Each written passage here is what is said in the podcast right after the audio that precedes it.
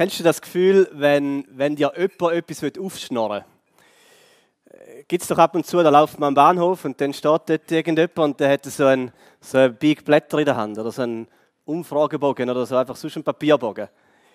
Ich kenne das und ich hasse das wirklich. Ich, ich bin so schlimm. Ich versuche den Augenkontakt nicht herzustellen. Schaue irgendwie in den Himmel rauf, wechsle die Strassenseite, mache einen riesen Bogen. Ich würde sogar über eine andere Unterführung zum Gleis gehen, wenn es möglich wäre damit ich nicht irgendwo in die Fänge, in komme. Obwohl eigentlich, denke ich dann einmal, ist es ja schon noch ehrenhaft, was, was solche Leute machen. Ich weiß nicht, sind es vom äh, WWF oder Caritas oder irgendeine Hilfsorganisation. Eigentlich ist es etwas Ehrenhaftes, was sie versuchen zu machen. Äh, die, die Ideen, Ansichten, am Schluss ist es, ist es wahrscheinlich Geld äh, an die Leute anzubringen oder dass die Leute noch das Geld zu ihnen bringen. Aber ich habe es nicht gern, wenn jemand etwas aufschnarren will. Vor einiger Zeit bin ich auf Facebook und bin angeschrieben worden von Facebook von jemandem und ich die Person nicht kennt. Und sie hat so geschrieben, hey, wie geht's? Und dann habe ich gedacht, das ist schon noch komisch. Äh, bin aufs Profil und habe gemerkt, das ist eine Person, die ganz viele so spezielle Produkte hat, die sie verkauft. So Pillen, wo alles Mögliche drin enthalten ist, alle Vitamine, die man braucht. Und, und mir auch den Laden ab. Und dachte, nein, das schreibe ich gar nicht retten, null Lust. Ich hatte schon einfach den Verdacht, gehabt, die Person wird mir etwas aufschnorren, die wird mir irgendetwas aufdrängen ich hasse das. Und einmal ticken die Christen ähnlich. Sie haben gar nicht wirklich Interesse an den Menschen oder an den Leuten. Sie wollen einfach etwas aufschnorren. Sie haben so ihr Produkt, das sie aufschnorren wollen. Vielleicht ist das Produkt Chile, vielleicht ist es Rettung, vielleicht ist es Jesus, vielleicht ist es, ist es ein besseres Leben oder was auch immer war. Äh, und das funktioniert schlecht. Denn die wenigsten Menschen die wollen sich etwas aufschnorren lassen. Und wahrscheinlich, die Chance ist groß, es geht ihr ähnlich. Äh, darum so, was uns wichtig ist mit dem Depot 3, wir wollen dir nichts aufschnorren. Wir freuen uns, dass du da bist. Punkt. Und wirklich, das ist wirklich von Herzen so. Wir freuen uns an Gemeinschaft untereinander. Wir freuen uns, dass wir mit Freunden zusammen äh, so etwas dürfen machen Und ja, äh, wir lieben Gott. Wir haben ihn erlebt, wir haben Jesus erlebt. Er hat unser Leben geprägt, unser Leben verändert. Und für das schämen wir uns nicht. Und das erzählen wir auch gerne weiter. Aber wir wollen dir nicht aufschnorren.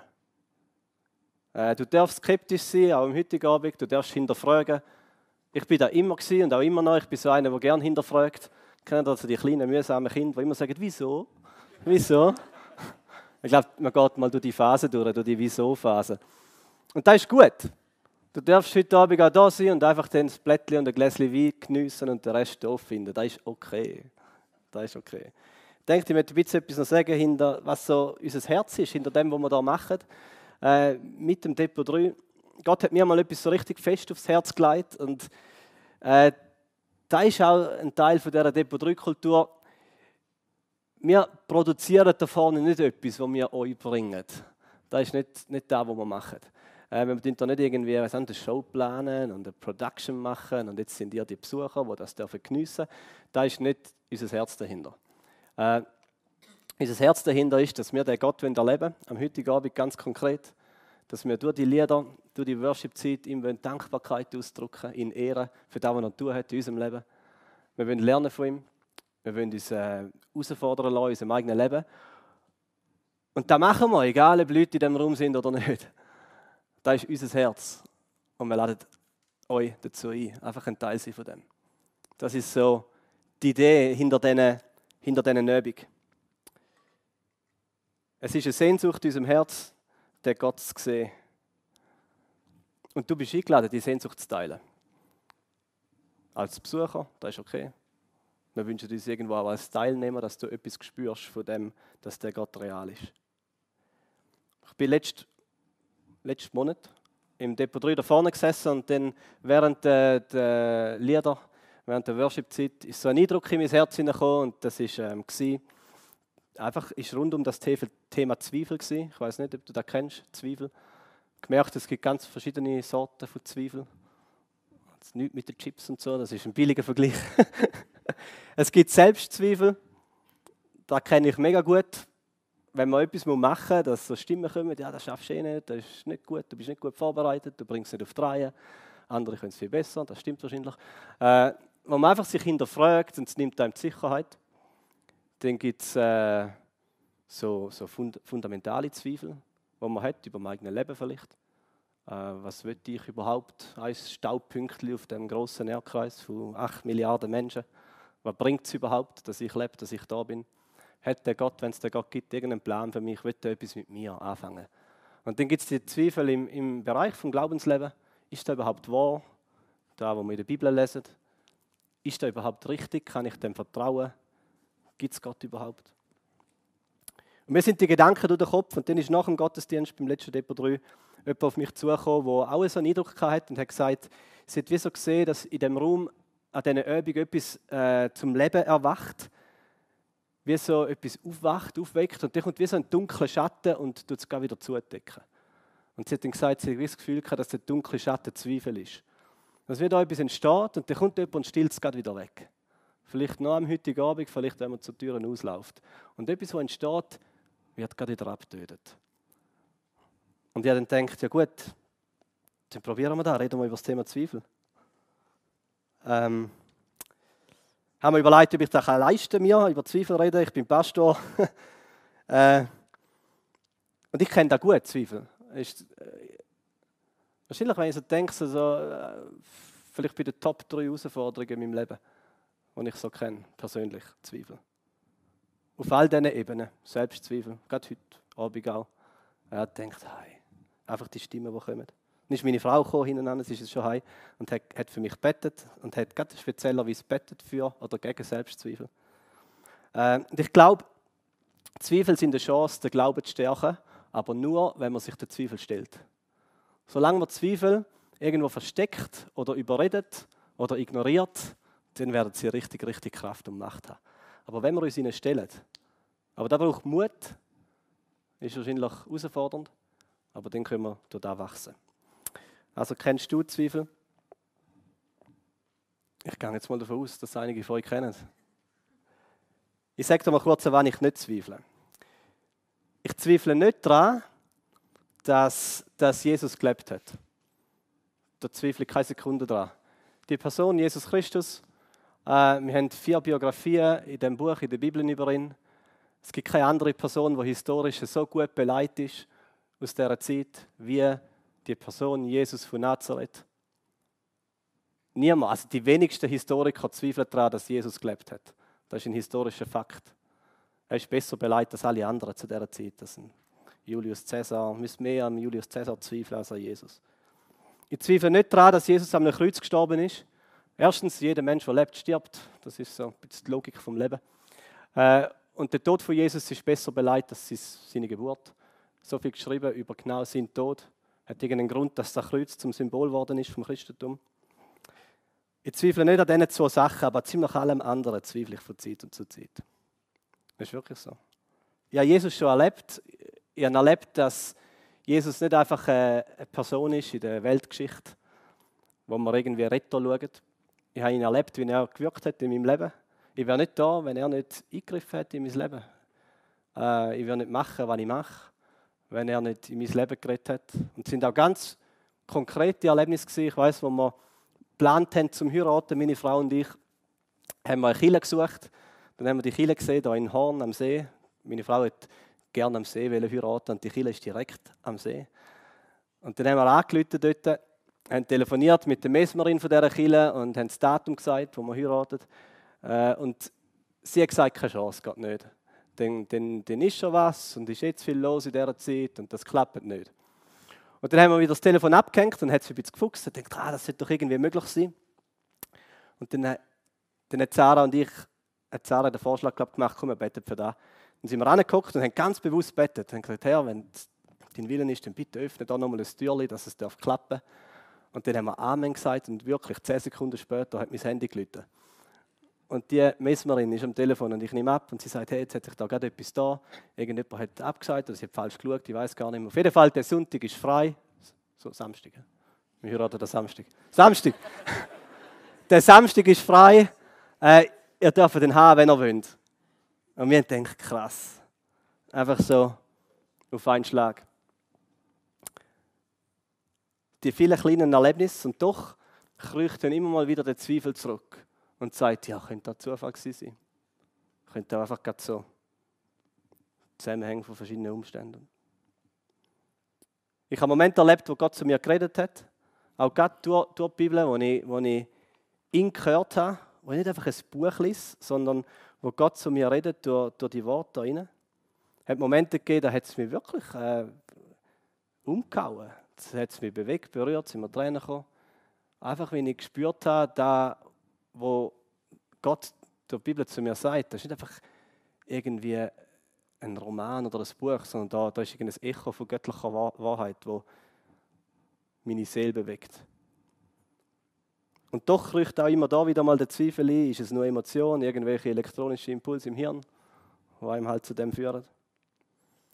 Hunderte von Liverpool-Fans, oder? Die, die gumpen Daumen an und brüllen, nur wenn ein Ball viermal ins Goal geht. Okay, verstehe ich noch. Zweifel. Ähm, auch an den Inhalt, die in der Bibel geschrieben sind, habe ich einmal Zweifel. Beim Neuen Testament geht es eigentlich noch. Ich meine, da lesen wir die vier Biografien über das Leben von Jesus. Und ist eigentlich sehr fassbar. Ich meine, Jesus hat gelebt, Jesus ist gestorben, Jesus ist auferstanden. Ähm, wir können es nachlesen. Es sind Lebensberichte, es ist der Bericht von seinem Leben. Und auch das Alte Testament ist zum großen Teil eingeflochten in die historische, äh, historische Geschichte von dem Volk Israel. Ich bin mal im British Museum in London und bin dort an so einem, an so einem alten Stein gestanden und dann hat man der, der die Führung gemacht hat, erzählt, dass das so einer von diesen, von diesen Mursteinen ist, von dieser Burg Susa. Und das ist die Burg, wo die Königin Esther aus der Bibel drin gewohnt hat. Und er hat gesagt, wahrscheinlich ist die Königin Esther so einmal in der Woche an dem Stein vorbeigelaufen. Und ich denke, das ist schon noch krass. Jetzt stehe ich vor dem Stein. ist auch ein Stein gewesen. Nein, es hat schon noch so, so ein Bild drin gehabt, so wie so ein Mosaik. Äh, und doch gibt es auch Geschichten drin, die noch schwierig sind zum Glauben. Noah, der die ganze Welt überflutet. Äh, die ganze Wundergeschichte, ich glaube, der älteste, oder der älteste Mann der Bibel, der Methuselach, Methusalem, 969 Jahre alt ist er geworden.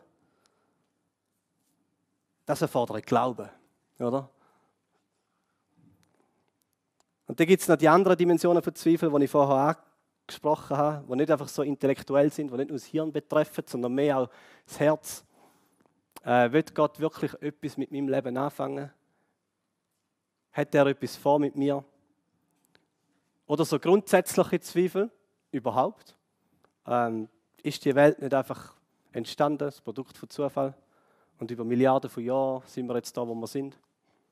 Ich habe, glaube letztes Mal, als ich da predigt habe, so ein Video laufen lassen. Äh, wenn das so wäre, dann wäre wir irgendwie, dann wäre das Leben sehr sinnlos. Dann sind wir einfach halt da, blöd gelaufen und irgendwie haben wir Menschen checken da, dass wir da sind, was die wahrscheinlich nicht checken. Und dann kann man leben so nach dem Prinzip YOLO, da kennen da, lebt dein Leben, genieße es und hol möglichst viel dabei raus. Und ich denke immer, das ist eigentlich noch dumm für all die Menschen, die nicht das Privileg haben, in der Schweiz geboren zu sein. Äh, für all die Menschen, die das nicht können, ihr Leben geniessen. Für irgendwie, ich habe letztens mit einer Nachbarin geredet, die ist äh, als kleines Kind geflüchtet mit ihrer Familie aus dem Iran. Sie war vier Monate alt, über die Grenze geschmuggelt worden. Sie sind dort ins Gefängnis gekommen, in der Türkei. Das ist noch blöd für die Menschen, die das nicht können, die nicht das Privileg haben von uns Schweizer. Und wenn es den Gott nicht gäbe, der einen Plan geschrieben hat über deren Erde und über unserem Leben, dann, dann würden wir einfach leben wie, wie Egoisten. Wir würden von der Natur lernen und dort zählt der Stärker, frisst der Schwächer. Und das ist das Prinzip, wo ich recht viele Menschen damit leben. Äh, zum Glück kann ich, was andere nicht haben und ich brauche es und ich genieße mein Leben. Und für die anderen, ja, die müssen halt für sich selber schauen. Und ich bin schon noch froh, dass Gott äh, seinen Finger auf die Welt hebt und wir sehen es überall. Und es, es wäre nicht, es wär, es, die Welt wäre nicht so ausgesehen, wenn Gott nicht eingegriffen hätte. Ähm, nur schon, dass wir Menschen so etwas kennen wie eine selbstlose Liebe, dass es Menschen gibt, die ihr Leben opfern für andere.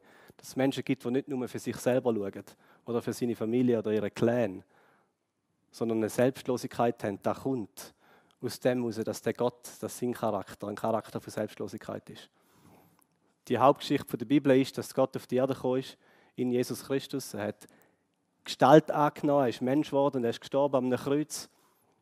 Er hat sein Leben hingegeben um Leben schenken den Menschen, die es nicht verdient haben. Und die große Geschichte, die über der Welt geschrieben steht, die zeigt sich in so vielen Bereichen. Jeder Film hat die Storyline dahinter. Ich darf jetzt kein Beispiel sagen, sonst äh, gibt es einen Spoiler, glaube ich. äh, die meisten Filme haben den Held, den Starke, der sein Leben hinleitet für, sorry, für, für die große Menge, für die Menschen, für die Schwachen. Der, der sein Leben gibt, damit andere leben können. Und das berührt unser Herz nicht, das bewegt uns, das fasziniert uns. Für das zahlen wir Geld, um ins Kino zu gehen. Und ich glaube, das hat einen Grund, weil da etwas, äh, es da ein Echo gibt von dieser göttlichen Wahrheit, wo man spürt, hey, das ist das, was wir uns noch sehen, das ist das, was wir brauchen. Und dann schlagen wir das Buch auf und lesen, dass Gott genau das tut. Er, der Starke, ist Mensch geworden und hat sich schwach gemacht und ist gestorben am Kreuz. Um diesen Menschen Leben zu geben, was sie eben selber nicht anbringen. Jesus prägt die Gegenkultur. Das ist ein bisschen, bin ein bisschen abgeschweift. Also die Zweifel, da, da, da ist etwas, wo, wo mir zeigt, äh, wenn da nicht ein Gott seine Handschrift über die ganze Erde schreibt und da immer noch aktiv tut, dann, dann wäre alles anders. Alles. Dann wären wir wie Tier, würden einander fressen ähm, nicht füreinander schauen oder höchstens gerade für unseren eigenen Clan. Und interessanterweise ist das passiert. Oder? Wenn man Gott wegnimmt, aus dem Denken, aus der Gesellschaft, dann passiert genau das. Dann bildet sich eine Gruppe, die nur noch für sich selber schaut und der Rest ist ihnen egal. Weil es geht nur um das Leben und nachher ist es vorbei und man sollte möglichst viel rausholen. Und man will nicht sein Leben hingeben und erst recht nicht für seine Finden. Erst recht nicht für die, die es einem nicht zurückzahlen können. Mir hat die Geschichte ganz neu berührt, als ich über das nachgedacht habe. Und hat mich berührt, dass die Bibel sehr offen sich getraut über Zweifel reden. Und es gibt so äh, ein paar Personen in der Bibel, die ein recht Pech haben mit ihrem Namen. Äh, das eine ist der Judas, oder? Judas ist der Verräter. Wer würde sein Kind Judas taufen? Das macht man nicht, oder? Ich kenne keinen einzigen Judas. Kennt jemand Judas vorher? Geht nicht, oder? Der, der ist verspielt. Der Name ist vergeben für immer. Weil, weil in der Bibel die Geschichte von Judas, oh, du hast mich gerettet, danke vielmals.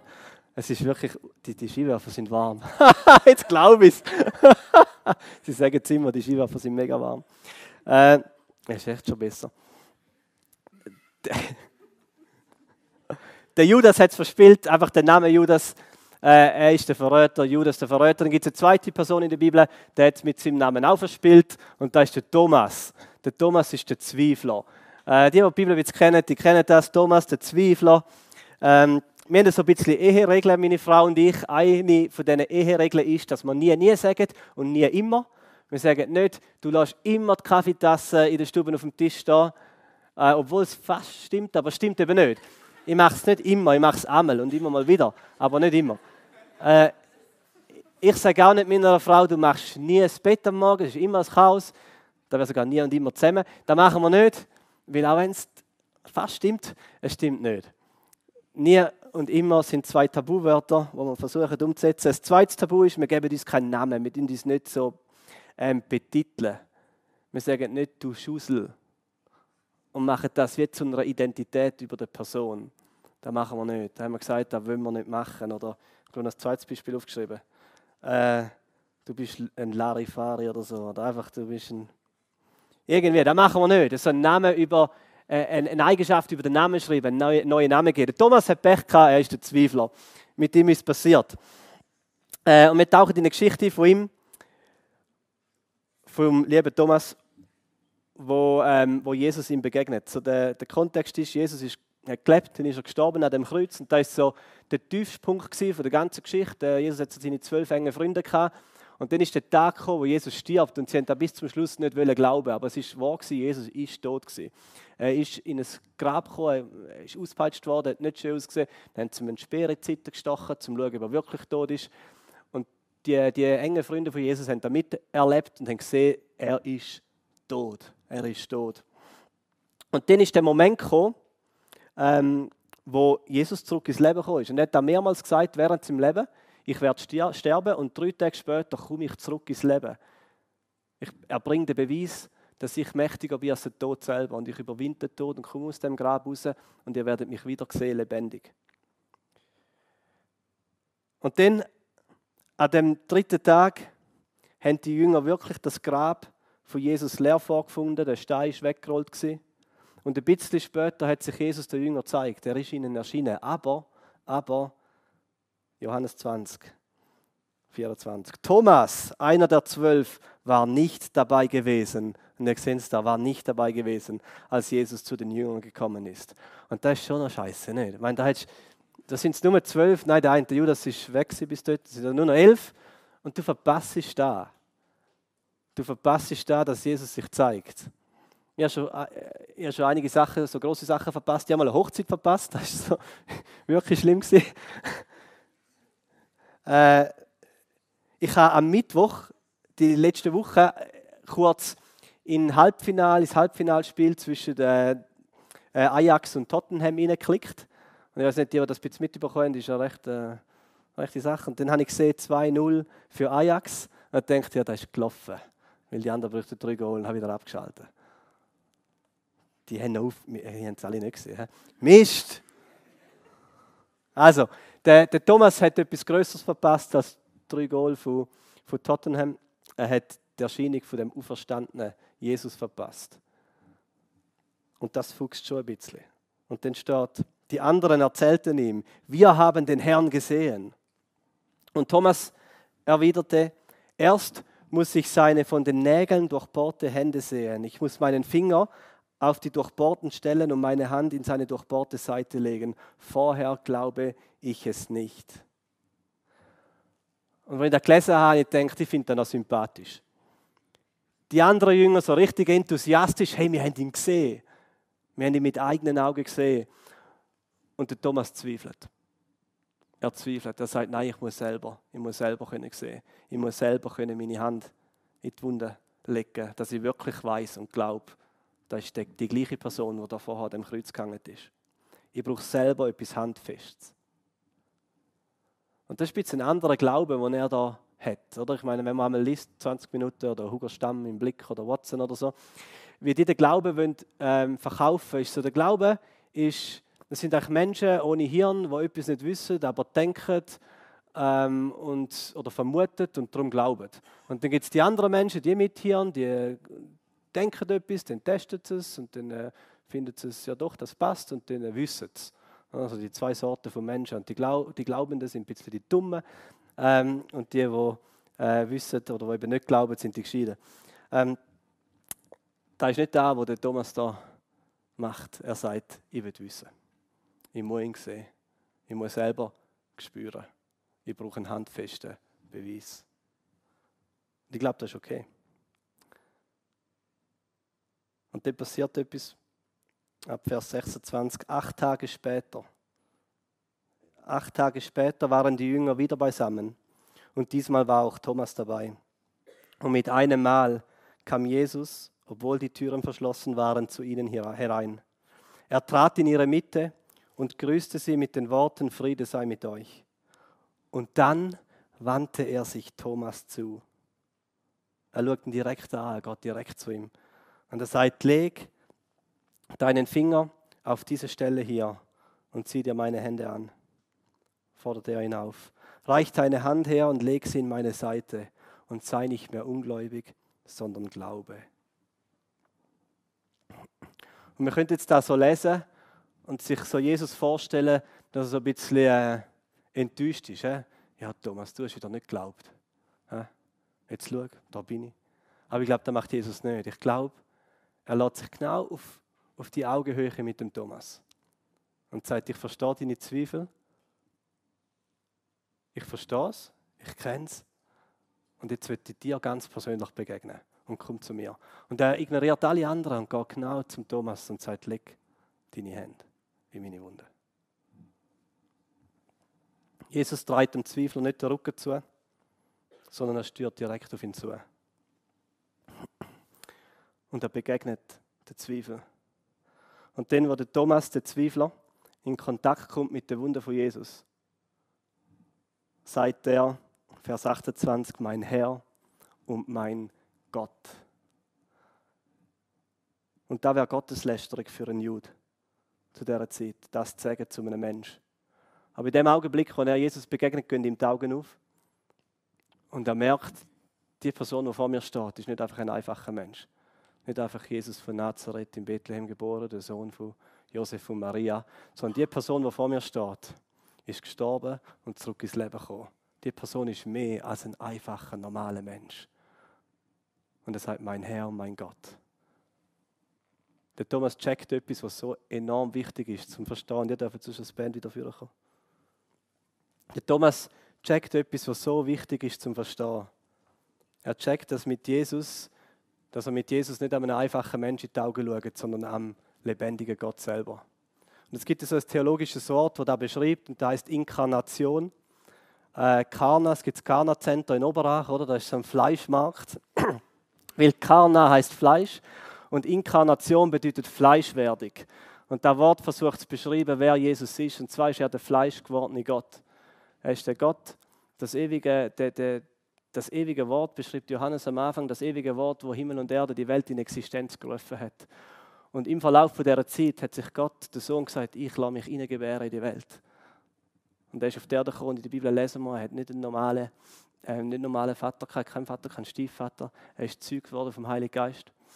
Gott hat sich hineingebären lassen in die Welt. In Jesus Christus.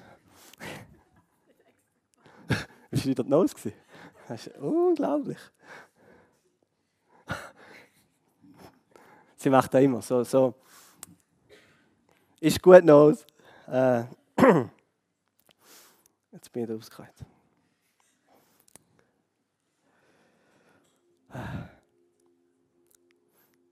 Vers 28. Thomas sagt, mein Herr mein Gott. Ich weiß nicht, wie es dir geht, wenn du an Jesus denkst, wenn du ihn dir vorstellst. Man kann ihn abtun als halt einfach die Person, die da mal gelebt hat und dem mal gestorben ist. Oder du erlebst es, dass Jesus wirklich dir begegnet und seine Hände streckt und sagt, hey, ich möchte deinen Zweifeln begegnen, du darfst, ich will, dass du mich erlebst. Ich möchte, dass du siehst, dass ich nicht einfach ein Mensch bin, sondern wirklich Gott selber. Und wenn wir da realisieren, wenn die Augen aufgehen, dann verändert alles. Und ich glaube, es hat etwas zu tun mit dem, dass Jesus seine Wunde zeigt am Thomas. Bei mir persönlich, da, am meisten Zweifel aus dem Weg rausräumt, der wie der schwarze Schatten wegnimmt, ist, wenn ich Jesus sehe, wie er stirbt am Kreuz. Weil er ist so anders als alles, was die Welt kennt. Dass der Gott, der eigentlich auf einem Thron wird sitzen wie alle anderen Religionen und Menschen sollten kommen und ihm dienen und ihm irgendwie Tribut zahlen, dass der Gott genau alles anders macht. Dass der Gott kommt, sich sogar mal eine Schürze umgebunden hat, vor seine Jünger auf die Knie und ihnen die Füße gewaschen hat und am Schluss als Höhepunkt stirbt er am Kreuz. Dass der Gott, der so groß und so stark ist, sich so tief ablässt für uns Menschen. Das größte Argument für den Glauben ist in Kontakt kommen mit dem Wunder vom Kreuz, wo Gott einen Weg aufreißt, wo Gott einen Sieg ausruft über, über den Tod selber, wo Gott sagt, und ich lebe für die Welt, für die Menschen. Eine Liebe, die den Tod auf sich nimmt und die Menschheit, die im Chaos versinkt, wieder neues Leben zu geben. Und das hat Thomas erlebt. Und ich möchte beten für das. Gerade heute Abend, dass das mit uns passieren darf. Dass wir wieder Thomas eine Begegnung haben mit Jesus. Und ich glaube, ich glaube, wir dürfen das auch wie fordern von ihm. Wir dürfen wieder Thomas sagen, ich möchte selber sehen, ich möchte spüren, ich möchte selber erleben. Und das ist so gut, wenn wir das machen. Ich lasse mir nicht etwas aufschnarren. Ich muss es selber sehen. Und ich möchte beten für das und nachher noch einen letzten Vers. Ähm, Jesus, ich bitte einfach jetzt gerade in dem Moment und über dem heutigen Abend, dass du uns begegnest. Du siehst, wie viele Zweifel da in dem Raum sind. Und vielleicht sind es nicht einmal die intellektuellen Zweifel, sondern einfach eine tiefe Unsicherheit im Herz. Über unser eigenes Leben. Über, über den Sinn von allem, was wir da machen. Vielleicht ist Zweifel über, über unsere eigene Identität, wer wir überhaupt sind, über unseren Wert. Und ich bitte, dass wir dich sehen, Jesus wie du auf uns zustürst, ganz persönlich in die Augen schaust und deine Hände zeigst und sagst, hey, ich bin gestorben für dich. Ich habe mein Leben gegeben, damit du Leben darfst. Ich habe den grossen Find vom Leben besiegt, den Tod. Habe eine Geschichte geschrieben über die ganze Welt, wo alles verändert, wo direkt die Zähl trifft. Dass der Starke stirbt, der Held, damit wir dürfen Leben haben. Amen.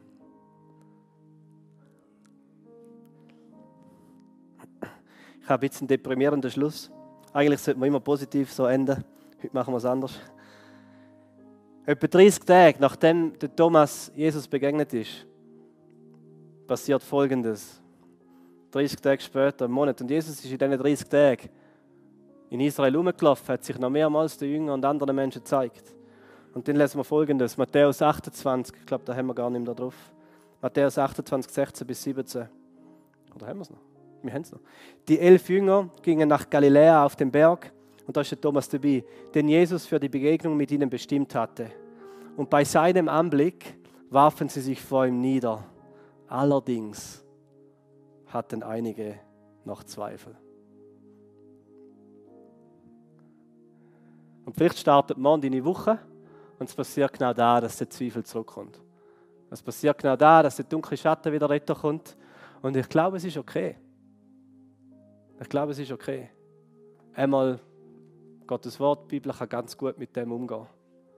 Den elf Jünger, 30 Tage, nachdem sie mit dem auferstandenen Jesus unterwegs sind, passiert genau das Gleiche wieder. Einige von ihnen. Einige aber zweifelten. Dich am Zweifel stellen macht dich nicht schwach, sondern es wird den Glauben stärken. Und vielleicht ist es mit heute Abend nicht tun. Nicht da. Vielleicht braucht es das noch so viel Mal. Vielleicht ist man schon x Jahre mit Jesus unterwegs und doch kommt einmal der schwarze Schatten zurück. Wir gehen in eine zweite Zeit vom Lobpreis und nutzen doch die Zeit, um einfach das Gespräch zu suchen mit Jesus. Ich glaube wirklich, er ist verstanden und er erlebt. Er ist die Person, die die Weltgeschichte schreibt. Über, die, über den ganzen Erdball. Darin ist alles entstanden.